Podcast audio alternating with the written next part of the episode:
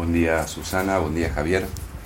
Este año, que en enero nadie podía imaginárselo tan próximo a las películas apocalípticas, logró encapotar la vida en el planeta con un manto de muerte, desesperanza, empobrecimiento y violencia. En menor medida, y siempre con menor difusión, se han visto gestos de comunidad, de acompañamiento, de solidaridad y de cuidado. Hemos visto gobiernos abrirse de manos frente a la necesidad de intervención con políticas sanitarias que hubieran salvado miles de vidas hemos asistido impávidos a la enunciación de la máxima subyacente a nuestras sociedades, esa que dice que la más pequeña de las mercancías vale más que una vida humana. Pero también hemos visto gobiernos ocupados en la vida, que no han negociado humanidad por valor de cambio. En nuestro país, frente a una praxis mediática y opositora abiertamente pro muerte, que haríamos bien en llamar necropolítica, el gobierno, no obstante, ha salvado miles de vidas al volcar recursos que no tenía, por empezar no teníamos Ministerio de Salud, para enfrentar un virus tan impiadoso como esos medios y esa clase social libertaria de la boca para afuera. Pero hace apenas unos días, la penumbra que asola el 2020 tuvo un momento de claridad en el horizonte. Claridad que asoma, como es lógico, por el este, el gobierno ruso fue el primero en anunciar hace meses que había dado con una vacuna y que ingresaba en etapa de comprobación en humanos, la famosa fase 3. Finalmente, todo pareciera indicar que ha sido exitosa y que por las buenas gestiones del gobierno argentino, nuestro país tendría los primeros millones de dosis de la vacuna Sputnik B hacia diciembre. Todas buenas noticias, extraordinariamente pervertidas por la necropolítica mediática y opositora estos han transformado la posibilidad de curarse de un virus que mata sin distinción de partido en una cuestión de suma electoral.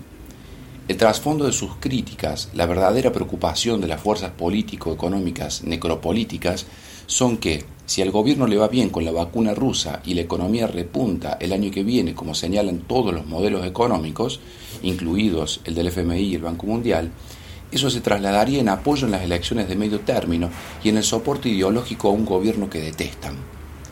La lectura de lo no dicho en esa oposición debe ser bien clara. Prefieren más muerte para cargarlos en la espalda del gobierno y prefieren una economía más deprimida y empobrecida, no solo para que desestabilice al gobierno, sino para que luego sea más fácil que el pueblo acepte una solución clásica de ajuste y deuda de otro gobierno de las corporaciones. Es interesante pensar un minuto en cómo esa oposición transforma una noticia extraordinaria como la vacuna contra el COVID-19 en una noticia que condicione la aceptación de parte de la población de la posibilidad de salvar su vida y la de sus pares. Nelson Castro, en TN, dijo que la vacuna rusa fue probada en apenas 72 personas, todos hombres, y que solo Argentina y Venezuela son compradores. Esa fue la versión más extendida y popularizada por los medios concentrados. A esa se añade la lógica del teléfono descompuesto, que la vacuna es una farsa, como el virus, que al ponerse la vacuna uno se vuelve comunista, como si Rusia fuera un país comunista. La compra de la vacuna sería una estafa, porque los rusos la dan gratis y en realidad esa plata va a los contenedores en el sur de Cristina. Si vamos más allá, podemos imaginar a gente diciendo que al ponerse la vacuna, el sujeto no solo se vuelve comunista, sino que después se afilia al proyecto Artigas y se tatúa a Juan Grabois en el hombro. El absurdo, por más absurdo que suene, se vuelve el absurdo del sujeto y es difícil sacarlo de allí. ¿Tanto le cuesta a alguien como Nelson Castro, o a los leucos, o a los demás comunicadores de multimedios opositores, o a los referentes de la oposición político-partidaria del gobierno informarse sobre la vacuna rusa? ¿Es tan difícil acceder a información veraz para ellos? En definitiva, ¿vale más su palabra que la de la ciencia inmunológica seria? ¿Es necesario que salga una periodista rusa a decir que ella es una de las 40.000 personas testeadas para que se entienda que se prueba no solo en hombres ni mucho menos en 72? ¿Y dónde ponemos en su esquema las millones de vacunas rusas que compró Israel?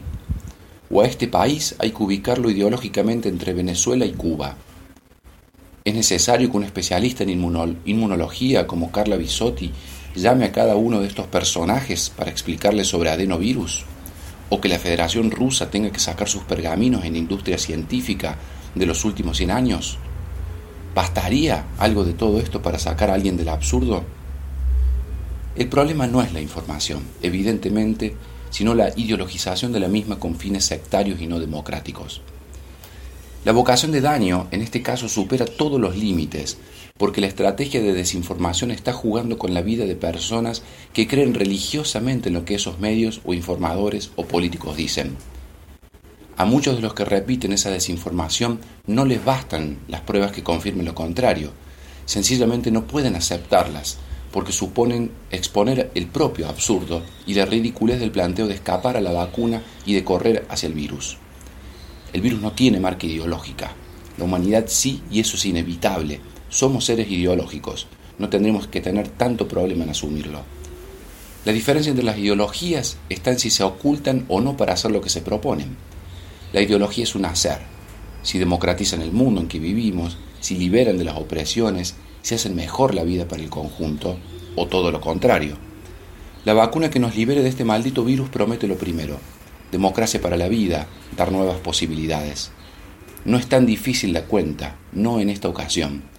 Los cultores del odio y de la muerte podrán disfrazar su posición todo lo que puedan y pueden mucho, pero a fin de cuentas son lo que son, parte de otra pandemia, la que afecta a la democracia, las libertades y las posibilidades para todos.